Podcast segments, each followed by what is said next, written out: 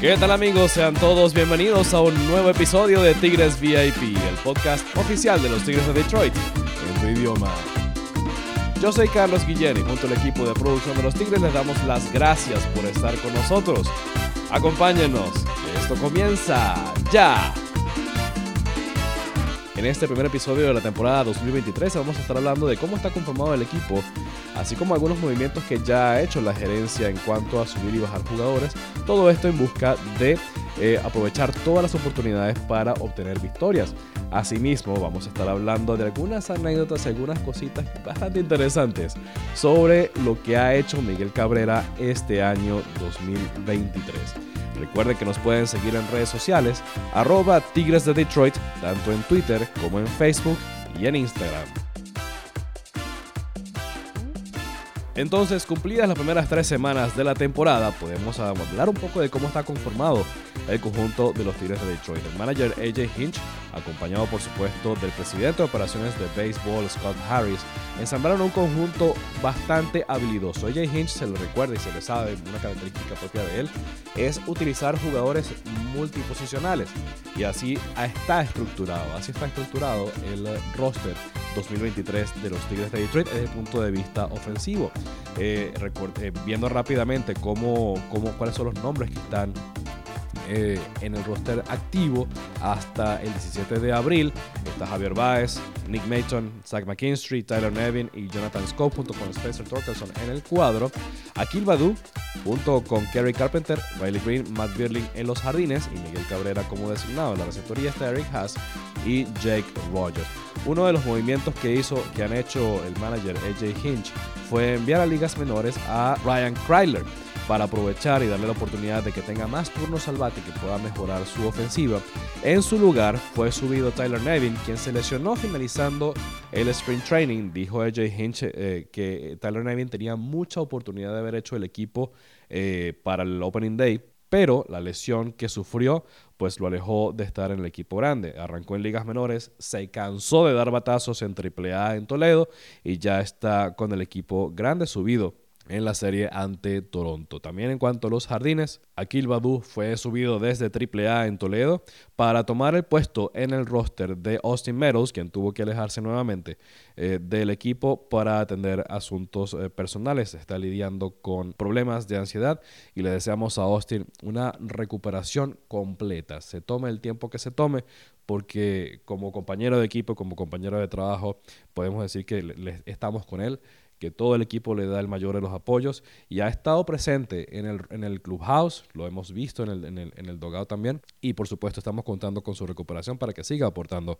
a los Tigres de Detroit. Pero retomando el punto de la versatilidad de jugadores con que cuenta eh, el manager Jay Hinch, en este roster se puede ver que está, bueno, los recién llegados eh, del cambio con los Phillies de Filadelfia, Nick Mason y Matt Virling, eh, Mayton puede jugar en cualquier lugar del infield y Virling, un guardabosque derecho con un cañón de brazo y ya lo ha demostrado. También de vez en cuando puede jugar en la tercera base, precisamente aprovechando ese, ese portentoso brazo que tiene. Zach McKinstry fue adquirido días antes de culminar el sprint training proveniente de los Cachorros de Chicago y ha jugado en el infield, específicamente la segunda y la tercera base así como también en los jardines. Además que tiene un inning de labor en, labor de relevo, tapando huecos de emergencia en un juego que no vale la pena comentar. En cuanto a picheo, caras nuevas en el equipo. Vemos a Mason Engler tomado en regla 5.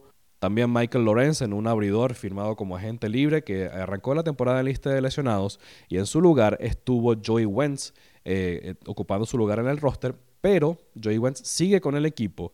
Todo esto a consecuencia de la lesión, un batazo que recibió en, su pie derecho, una línea tremenda que recibió en Toronto, Matt Manning, y lo colocó en lista de lesionados por una fractura en el, cuarto metatarso de, de, uno de sus dedos del pie derecho. Manning decía estaba muy animado de regresar lo más pronto posible, pero por supuesto se le va a dar el tiempo necesario para que el hueso selle y sane. Por supuesto, Matt Manning vuelva a estar en la rotación. Y otra de las caras nuevas en eh, el, cuerpo de picheo es Jason Shreve, lanzador zurdo relevista, quien está tomando la oportunidad y aprovechándola para sacar outs a los bateadores zurdos en calidad de relevo, al igual que Trey Enter quien eh, eh, pues ha estado siendo utilizado en la parte final de los juegos. Rápidamente vamos a ver cómo están las estadísticas, porque en cuanto al picheo, precisamente eh, Jason Foley, Jason Shreve y Alex Lang todos tienen efectividad de menos de 3 en más de 6 y 2 tercios de entradas lanzadas. Foley tiene 1.29, todo esto hasta el, 17 de abril. Jason Shreve, 2.45 de efectividad y Alex Lang, 2.70 de efectividad. Otro punto aparte, y tiene que ver con la excelente labor que tuvo Tyler Holton, recién subido de emergencia también en la serie contra los gigantes de San Francisco en tres innings de labor. Apenas recibió un imparable, abanicó a dos, fue parte importantísima desde el relevo, eh, que lanzó siete y un tercio en blanco, permitiendo apenas un imparable, cosa que no hacían los Tigres de Detroit desde hacía bastante rato. Una buena labor de parte del cuerpo de relevistas, Tyler Holton. Se comió tres innings de ese juego, muy positivo y muy positiva, de hecho, la labor del cuerpo de relevistas ese día. El sábado 15 de abril, los Tigres vencieron a los Gigantes de San Francisco 7 carreras por 6 en 11 innings. Ese juego se decidió por un batazo, un imparable de Miguel Cabrera, quien logró su hit número 3095 de su carrera. Ese batazo sirvió para que Miguel llegara a 16 en las veces en que ha dejado en el terreno a un rival. La primera vez que lo logra como emergente y la número 15 que lo logra con un imparable. ¿Por qué?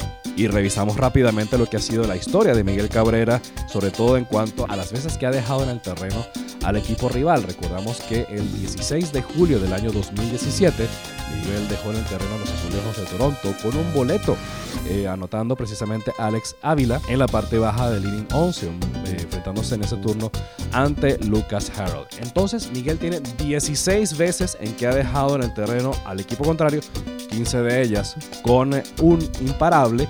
El primero recordemos que fue el 20 de junio del año 2003 ante Al de los Tampa Bay en aquella época Devil Race. Ese fue el primer imparable precisamente de Miguel Cabrera en su carrera, con cuadrangular por todo el center field y que trajo dos anotaciones para que los uh, Marlins de Florida de aquella época dejaran en el terreno a los Devil Rays de Tampa Bay. Y aprovechemos y repasemos cuáles han sido las últimas veces en que Miguel ha, dejado en el terreno a un equipo contrario. Vamos a hacerla rapidito, no, sin, sin, irnos muy profundo. Vamos a hablar de lo que ha sido en esta década. El 17 de julio del año 2021 dejó a los mellizos de Minnesota con un sencillo al center field, esto en la parte baja del octavo episodio. ¿Por qué? Porque ocurrió en el segundo juego de una doble tanda pautada a 7 juegos. Recordemos que el año 2021 todavía estaban aplicándose las reglas post-COVID y los juegos de los dobles juegos estaban pautados a 7 innings. Este se fue a extra inning y en la parte baja del octavo, Miguel con un sencillo al centro hace que Jonathan Scope anote ante Taylor Rogers, victoria para los Tigres. Luego, el 26 de mayo del 2022, Miguel dejó en el terreno a los ahora Guardianes de Cleveland un sencillo al centro, anotando también Jonathan Scope, esto un batazo ante Trevor Stephan en la parte baja del noveno episodio. Luego estaba, estaba empatado 3 a 3. Y bueno, este que estábamos diciendo ante los gigantes de San Francisco, el juego estaba 6 a 6, sencillo al centro ante Taylor Rogers y anota Spencer Torkelson que estaba en la tercera, ya estábamos en extra inning, en la parte baja del inning 11. Torkelson abrió, abrió ese inning en segunda base por haber sido el último out del inning anterior, Béisbol, avanzó a tercera con un pass ball y luego anotó con el sencillo de Miguel Cabrera. Otra carrera impulsada para Miguel, quien en su carrera con ese batazo llegó a 1850 carreras impulsadas. Ahora, hay un punto interesante con ese batazo de Miguel Cabrera y es que se generó mucho, muchos comentarios toda vez que salió la información en redes sociales de que esa pelota con la que Miguel Cabrera pues eh, llegó a 15 hits eh, para dejar en su carrera al equipo contrario tendido en el terreno, esa pelota se perdió, digámoslo así de alguna manera. Y es que el center field de ese juego de los gigantes de San Francisco, al pasar la pelota de hit, anotar Tolkerson que estaba en tercera, ya no había nada que hacer. El center field dejó seguir la pelota y se fue de una vez al dogout. Los chicos que recogen las pelotas enseguida entraron en su rol principal, que es trabajar dentro de los clubhouse. Enseguida salieron corriendo al clubhouse para empezar a recoger la ropa sucia, a recoger los bates, a recoger los cascos y todo lo que pasa eh, tras bambalinas. Esos chicos son arduos trabajadores y pues enseguida bajaron al clubhouse a iniciar su labor, a seguir con su labor precisamente que arranca muy temprano en la mañana. Pero eh, uno de los eh, jugadores, o quizás alguien que estaba en el bullpen, vamos a decirlo así, alguien que estaba en el bullpen de los gigantes de San Francisco, tomó la pelota, la lanzó al público y quien tenga esa pelota, Dios se lo bendiga, porque esa pelota no tiene ninguna forma de autenticarse. Y aquí viene una explicación. Hay un departamento de parte de Major League Baseball que se encarga de certificar que los eh, artículos que se usan en los juegos tengan una especie de marca y, pues, esa marca tiene un número y ese número está, tiene un, registro en Major League Baseball y cualquier persona que compre un artículo usado en un juego coloca ese número en la página de MLB y puede ver qué, en qué se usó ese artículo. Supongamos que sea una pelota o, o supongamos que haya sido esa pelota de Miguel, se puede certificar, teóricamente, que esa pelota sirvió para dar el batazo tal, en el inning tal, ante el pitcher tal, el resultado era tal y todo ese tipo de detalles, para que el comprador o quien tenga ese artículo tenga toda la información que certifique que esa pelota es la que dice que es. Entonces, esa pelota de Miguel, ese batazo al center field, esa pelota no fue certificada, porque mm, los autenticadores, así se les llama a estas personas, eh, nunca la tuvieron en sus manos, nunca la pudieron marcar no hay registro de que esa pelota, eh, pues, eh, fue la que Miguel utilizó para dar ese batazo. Esa pelota que puede estar en cualquier parte del planeta en este momento, es lo mismo, significa lo mismo a una pelota que haya bateado quien les está hablando en este momento. Exactamente igual. Sin embargo, aparte de ello, suponiendo que alguien le hubiese tomado y le hubiese enviado a los autenticadores, los autenticadores al acabarse ese partido, inmediatamente entraron al clubhouse a certificar y a autenticar los, las gorras, las camisas que se usaron en ese juego, porque ese juego fue el día de Jackie Robinson. Todos los jugadores usaron la camiseta con el número 42, las gorras tenían un parche con el número 42 y los autenticadores nunca, así hubiesen recogido la pelota, nunca vieron, nunca siguieron la pelota. Y con lo cual, independientemente de que se haya recogido o se les haya entregado o no, no había forma de que ellos pudieran certificar de que sí, esa fue la pelota que se usó, toda vez que ellos le perdieron el rastro porque entraron al clubhouse a certificar todos los artículos que estaban siendo usados en ese día para luego ser vendidos o ser subastados, etcétera, etcétera. Otra anécdota en torno a los, a los autenticadores, esta la vamos a hacer bastante rápido para, que, para no extendernos mucho. Eh, hace dos años, en 2021, en Opening Day, ustedes recuerdan esa imagen espectacular de Miguel Cabrera dando un jonrón en medio de la nieve ante unos 6.000 fanáticos ese día, toda vez que estábamos en, recién, recién en, en post-COVID, en reglas post-COVID, se permitía una poca asistencia a los estadios. Bueno, esa, esa pelota tampoco está certificada. Y el cuento es el siguiente. El, sale el batazo, la pelota se estrella contra la pared. Si hay un jonrón, en teoría, de acuerdo a los reglamentos y procedimientos, si hay un honrón que lo recibe un fanático, esa pelota no se puede certificar porque del momento en que se trae al fanático que se certifique la pelota, el certificador, el autenticador, la pierde, no tiene constancia de que es la pelota que se le está entregando, si fue. Es básicamente una regla de toda la MLB. Pero esa pelota rebotó y cayó en el terreno. El outfielder, el right fielder de ese equipo, la dispara a segunda, Miguel aterriza en segunda y después se le anuncia que es cuadrangular y sigue para anotar la carrera. Esa pelota se le mandó precisamente al autenticador, pero resulta que en ese momento, recordemos que estaba cayendo una ventisca de nieve bastante grande, así como la que se había vivido en estos días, este fin de semana eh, en Detroit, cosa que suspendió el juego último ante San Francisco y suspendió el primero ante los Guardianes.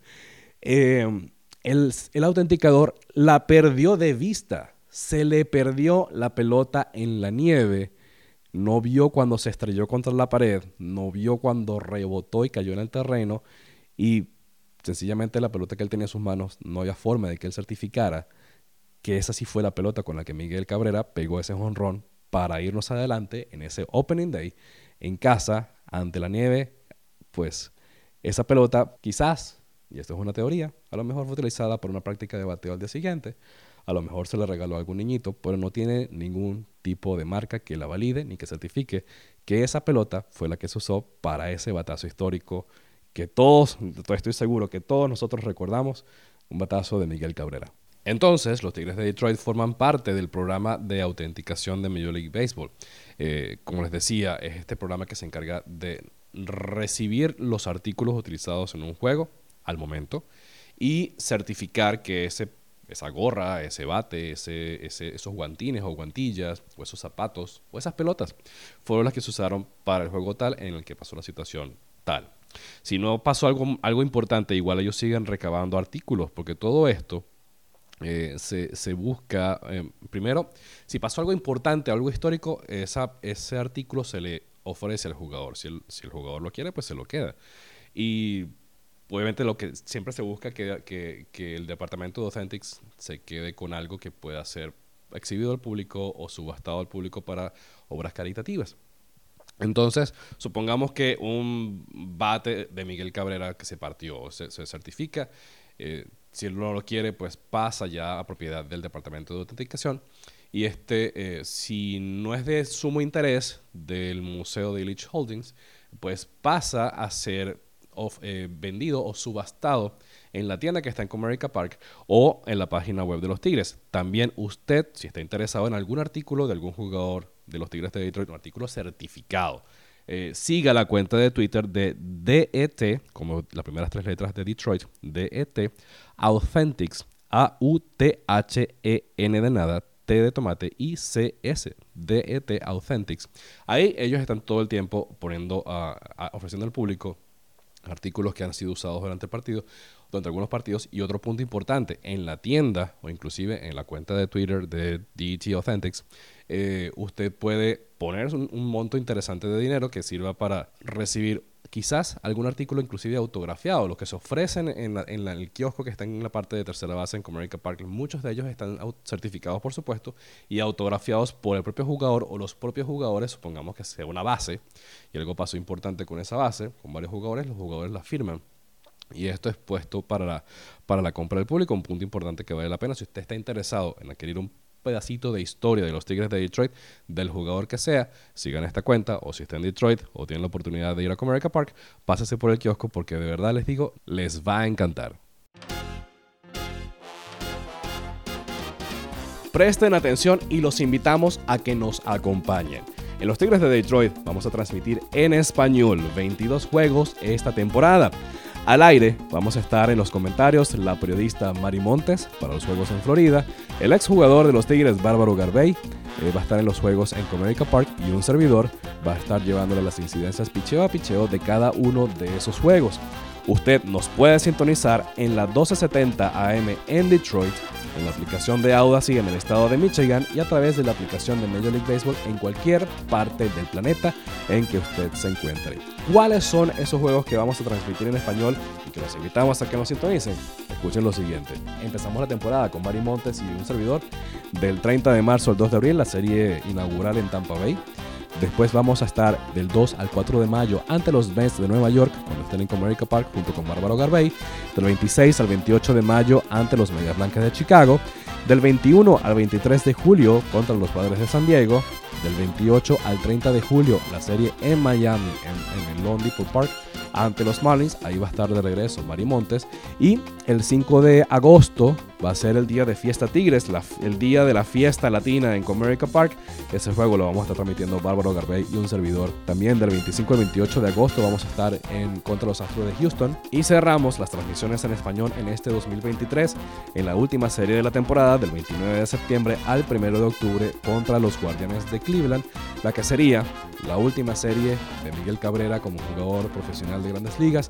Ahí vamos a estar Bárbaro Garbey, Mari Montes y un servidor, Carlos Guillén, para todas las incidencias de todas las cosas buenas y las cosas chéveres que se van a hacer en Comerica Park para rendirle homenaje a quien se lo merece, al gran Miguel Cabrera.